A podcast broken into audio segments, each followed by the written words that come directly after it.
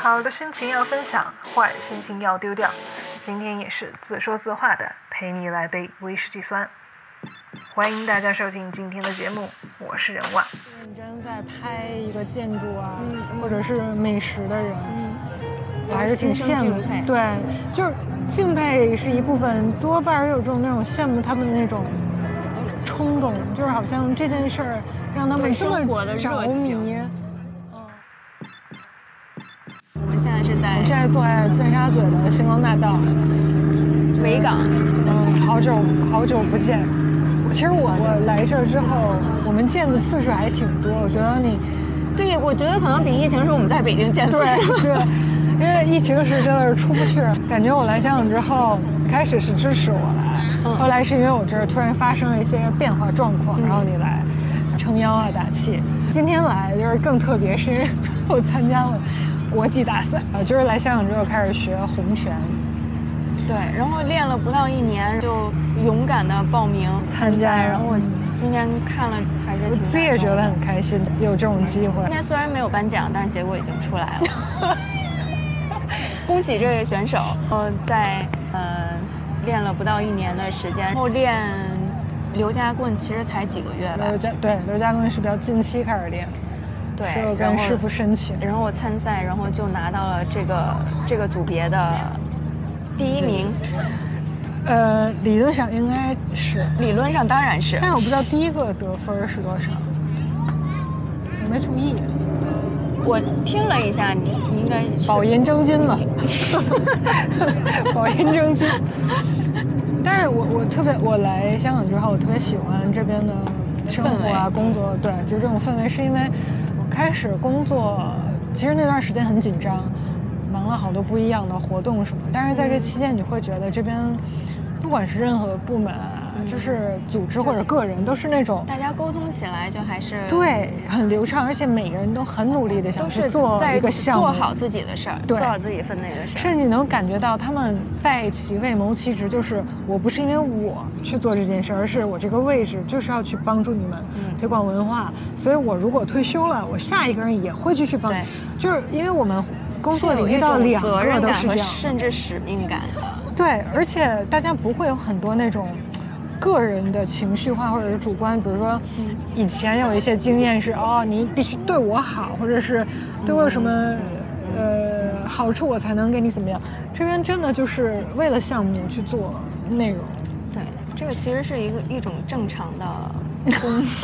那倒是工作和大家的相处模式，对吧？就是有什么事儿直接说，就你该干嘛干嘛。对，所以有的时候什么问题直接沟通，没错，解决问题嘛。所以有时候在这边，我们就是觉得有种回到大学的那种感觉，就是大家都是去针对这件事儿。虽然很累，但是所有的沟通都是有效的。对你去看到成果时很开心、很享受，而且你不会把心思花在那些没有意义的事情上。非常符合我们的这种习惯。然后再加上这边，就是他的整个生活气息特别浓，然后文娱的那些活动也很多，嗯，特别多元。不说这种大小画廊或者这种博物馆的各种活动，我觉得我们以前其实北京也有很多展，但是总觉得不然对，不然就是很远，不然就是很多人，甚至我们俩去，呃。展，嗯嗯嗯，我就是好失望啊！我那是第一次去背策展人的名字，说以后再也不看这些人的展，就是觉得很大家都很马虎，去做东西都是，就是应付，就觉得我为了这个展而去做一个展，对，哎，这样说就是就个人观点，个人观点，代表嘉宾观点，不代表本台的立场。当然，其实就是因为这种。多元性，你每个人选择多了，大家自然就会物以类聚，人以群分，然后感兴趣的在一起，然后不感兴趣，他也不介意去看其他人喜欢的东西，然后这样的话，你生活里就有很多可能性，就会让它变得很有意思，不像是，呃，有的时候一些地方比较有局限性，你没有机会去接触其他的内容的话。这样说是不是这个 我这个频道有点问题？没有，就是就不像如果你呃把选择压就是压制住，嗯，就是 这样说也不，不用去形容，就是当你没有什么选择的时候，也没有什么话语权，就也没有什么感受体验，就是你的生活只是一个生活，再加上如果惯性九九六是一个常态的话，那我我其实不太懂你的生活的目的是什么。我以前。除了这一次经历的特殊的工，就职场上的这个变动，我一直都是去辞我的工作，就每次都觉得哦，这个工作自己主动选择，对我不要，我不做了。然后这个工作我觉得太太不符合正常的人性的观点，我不做了。然后或者这个误人子弟，我不做。我觉得我都我都觉得自己很有主动权嘛。然后这次是做的很开心，但是是因为一些。人不可有人去控的，确实是不可控，不可控。然后，然后做了变动之后，我就回归了大概半年，是呃自己生活的，嗯嗯，自由生活，嗯，完全自己自由生活的时间段。但我觉得，但我觉得是你这几年应该是最精彩的一个，非常精彩、自由，然后也很开心的一个节，很开心。我也不得不说，期间也有一些焦虑的点。但是会很快过去，因为这期间很对，是因为你有很多其他的就是你很享受的东西，或者值得你去对。花时间的事情。对，因为我每天正常的呃每周会保持去上广东话课，嗯，然后因为去练习语言，常去个街市啊，或者去茶餐厅买早餐啊什么的，常会去中央图书馆。因为图书馆那个地方，我觉得有很多书可选，然后自习室，因为我住的地方很小，我觉得那个地方去工作学习很很很适用，对，环境也很舒服，而且也很近。再加上练红拳，定期的会跟我的师兄师姐，然后跟师傅去练习，就是你生活有一个固定的这个状态情况下，再加上一些去看展，对，看展，然后画廊朋友有很多不一样的活动，然后再加上。呃，之前我爸妈来，然后特别好的朋友常会来看我，就是我会把我在这儿感受到好的那些地方记下来，然后跟他们分享，然后就觉得特别好，就是现在这个节奏就是最好的。我都现在有点担心，说以后如果工作会不会就是没有这么多自己的时间。但是目前按接触的情况来讲，大家都不是九九六的人，都是那种很注重生活状态。所以这其实和刚刚说说回去那个刚刚聊的那些，就是可能你生活里会经历一些自己无法控制的不好的事儿，但是其实你反过来看，就是就像你那个工作突然就是不可控因素，对，然后但是你反而就收获了更多更多的，然后自己的时间，然后接触了更多的人和事儿，我也遇见了更好的机会。对。我最近这我就是我这个变动，我听过不止一个人跟我说，我说啊，他其实就是上帝给你 关上一个 什么，关上一扇门，打开一扇窗，对，觉得真的就是这样。是，所以我就觉得有的时候，我以前，呃，倒退十几年，就是年轻的时候，特别急，心特别急，你也知道我，嗯。脾气也急，然后什么事儿都恨不得快快快。到近几年，再加上这段时间，我会觉得任何事儿你不要太早的去下定论。对，你不是说它即便是一个坏的结果摆在你面前，就代表了你接下来都是很阴暗的或者很低谷的，并不是，就是它只是也许它是帮助你转机的一个机会钥匙。嗯，就是你不要太快去否定一个事儿，不要急着去否定，也不要急着去去下定义，这样会给自己更多的选择和可能性，然后生活就会很精彩。尤其有的时候，就是你刚刚说的，可能年轻的时候，就包括现在也是，你可能在遇见一件不好的事儿的时候，你当下的第一反应是不冷静，或者情绪激动、愤怒、难过。然后你再去回想，然后感受。对，我觉得我们现在的能力就是不会去用情绪，就是脑子一热去判判决，是会更理性的从根儿去去分析的。嗯，你是了工作，所以感情也是就和就是处理工作生活一样，不要急着去做判断。来聊一下那个对年龄的焦虑感吧。嗯，最近遇到一个朋友，嗯，然后刚见面。就跟我说，呃，他近期结婚了。他他多大？跟咱们同龄？跟比我们甚至还小一点吧。但是我我第一反应是哦，很惊讶，然后恭喜，我觉得是，对我觉得太棒了，就是人生进入一个新的阶段。但是他当时的反馈就是很不屑，然后又很不安，表现出一种虽然结婚了，但是我不相信就是一张破纸。对我来说，这就是有一种玷污了婚姻的意义。就是你如果不期待、不认同这些东西，那你干嘛要去结婚？所以在他接下来的话里，我也大概找到答案了。他说：“因为我觉得反正我都到年纪了，就是就是到这个年对该结婚了，所以找一个人结婚了。”我说：“那你是想给家里一个交代吗？还是给周围身边人交代？”他反正我就觉得到这个年纪，然后遇到这个人也还可以，还还可以。对他用的这个词就是还可以。哎，我这样聊完之后，也还能跟他见面吗？哎，他他有关注你的那个，那还好，那还好大数据会不会追上他？我不承认，在他面前。那我觉得这样的人其实也是挺多的，挺多的，对。就就最近我身边好多朋友结婚了，大概两三个跟我透露了这样的想法。想法就结婚之后，然后又开始仍然不认同、不认可自己的选择，不认可，那为什么要结婚呢？所以我也很好奇，就觉得该结了，嗯，就可能该他们认为自己该结的年龄段儿，遇到了还不错，就是不讨厌的对象，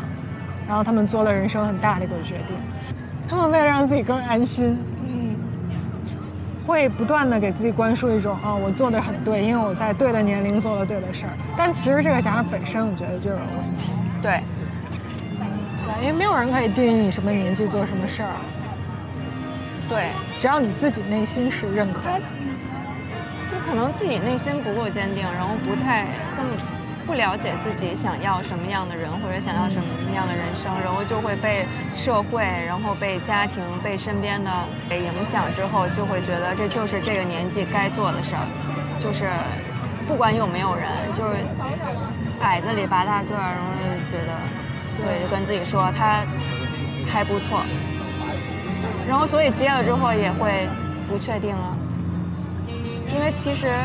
他自己可能都不知道那不是他想要的。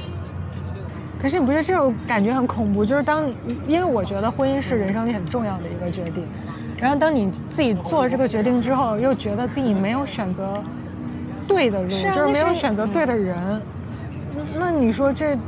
是很恐怖，但是他就是因为他之前没想清楚这件，他没觉得这件事有多重要，他就是觉得就像，就像可能早上起来醒了，然后要要吃早餐一样，或者是说，就我我到中午就是我今天早餐都还会想十二点吃什么，是啊，那就是要吃啊，他就就是觉得到了这个时候就是该吃早饭了，该吃午饭了，该该吃晚饭。那你说我们应应不应该理解成这一类人，他们的需求如果是这样的话，那他们也。做了一个符合他们自己的一个决定，甚至比如说我们是他们自己决定的，肯定是他们自己决定。我们我们在聊这件事儿的时候，会不会有好多成年人会觉得人家做的很好啊，就是在对的年纪做对的事儿嘛，然后两个人互相照应，然后我我会觉得大家就是社会化的世界里，对这种婚姻的观念注入了太多强行的定义，对。就是婚姻不只是两个人之间的感情，它是两家人的关系，它是社会关系。对社会关系，我也觉得。而且两个人结婚之后互相照应，虽然说是理所应当的，但是这是在两个人感情基础、彼此理解、彼此认同的前提下，这个事儿是可行的。如果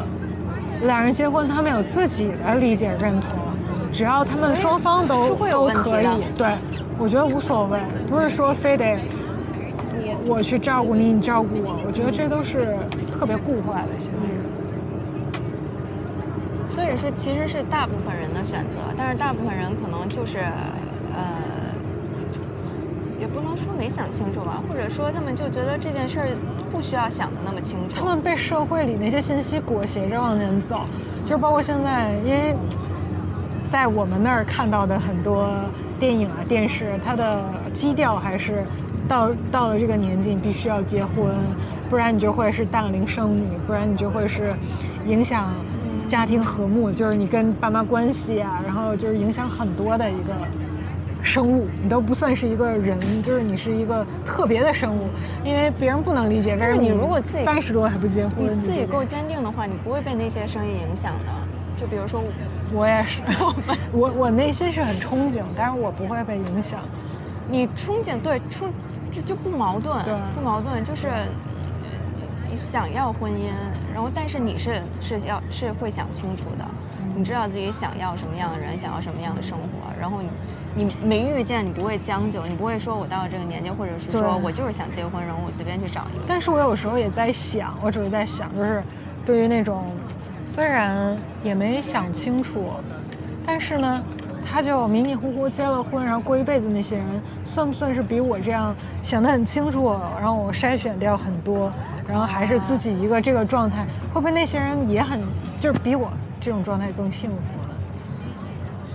会有幸运的成分吧，但是你不能只靠幸运活着。这我之前和崔崔聊过，就是我妹，我知道，她现在就是过得很幸福啊，然后遇见了一个就是还还不错的人，然后两个人一起生了三个孩子。他本来也喜欢孩子，然后他也向往向往家庭生活，然后现在就在加拿大生活的很好。然后之前我们两个就聊过。他还没遇见这个男生之前，我们还在加拿大的时候，就觉得，因为当时我们一块儿去的时候，呃，也不是一起去的，我我先去，然后他后去，我们在加拿大就聊过。当时他其实并不想去，是家里安排，就是想让他去出去那边上个学。然后我的我那个时候呢，是自己就从从小就想出去，嗯，然后我到了呢，我先到那边。我也是，我们都是那种。然后他又去了，然后他是被迫去的时候，然后他就。前期要要要要自己适应了好多嘛，然后我们那个时候聊，他就觉得说，他就想两年毕业之后就赶快回国，然后我当然是想毕业之后，然后就留在那边工作，但是后来哎，发现然后毕业之后，然后我就回来了，然后毕业之后，然后他就留在那边工作，然后遇见了现在的老公，然后两个人就在那边，然后结婚生了孩子，后来后来又聊过一次，然后崔哥就一直说很羡慕我。一直特别清楚自己想要什么，然后他就从小就不清楚自己想要什么，嗯，然后但是我觉得哎，现在他也过得很幸福啊。我觉得是有幸运，但是就是前提还是要遇到对的那个人？其实我是属于那种我不太清楚我要什么，但是我很清楚你不要什么，嗯，对。但是这样靠筛选的可能就会慢一点。就是你如果清楚什么，可能会就你可能在开始就会已经排除掉很多机会了。但我觉得这样其实是更有效的。我其实怎么说，我就是周围好多朋友的，就是纵观他们的感情生活，很短短暂的恋情是很多年的，遇到不对的人就是在浪费时间。但是我也不能说谁更好或者谁更不好。比如说听到我朋友恋爱很多年，然后分开，我当时就很替他遗憾什么。但我会觉得，我要不要对自己遗憾？就是我我我一直都没去体验他那种，就是比如高山低谷那种特别对，或者这么长时间的情感。对对，但是可是要看结果呢，就是起点是一样的，结果也是一样的，就是最后还是归于一个人。哦，我那天在哪儿看见一句话说。说这世界上百分之九十多的感情都是会结束、分开的，对，都是没有结果的。就是因为大家都在找百分之九十八、百分之九十九，所以大家都在找百分之一、百分之二，所以才会 要很久，就是时间会多一点，然后或者是你你要是就是你就有容错率嘛，对吧？你你见到，我记得我大学时候，我妈一直说你要多恋爱，你要跟不一样的人恋爱，你才知道你喜欢什么样的人。我觉得他这个方针政策是对的，是。但是，是，但是我反而就会觉得，哦，那我不想浪费时间。这种人我已经知道会是，哎，这样说的好像我 好像多有恋爱经验一样。就是他的本意是你要去接触不一样的尝试，对。然后你要年轻的时候，你不要马上把自己封闭，说啊，这种人就一定是。但有的人就是不行。但是他的初衷是去鼓励你接接受社会的这种多元嘛。我觉得我也是年轻时才会愿意去。尝试不一样的，也会不也会被不一样的人。我觉得不能说年龄这个东西不是一个很负面的主题，但是它的确在你人生经验里会给你增添很多不一样的，像筹码一样。我目前觉得，我会觉得是。你会有不同，但是这个变化，我觉得是积极正向。我现在也是这么觉得，至少到现在，不能说二十二十，感觉也没懂这么多。二十五以后到现在，是年龄带来的这种成长，是让我会觉得生活越来越有意思。想想是有那一层，但是这这几年确实，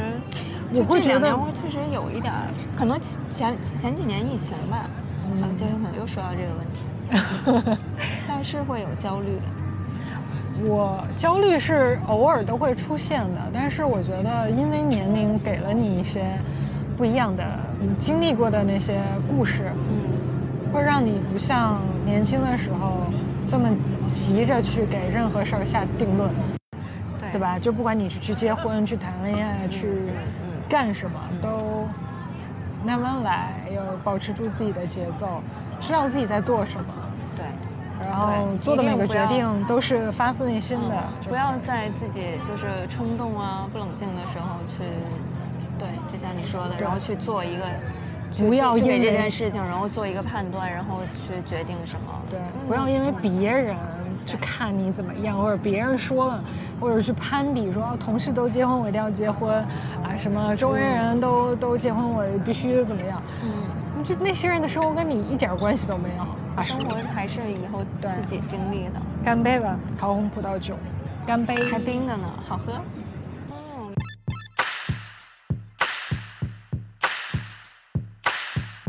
感谢大家收听本期的节目，我是万，我们下期节目见。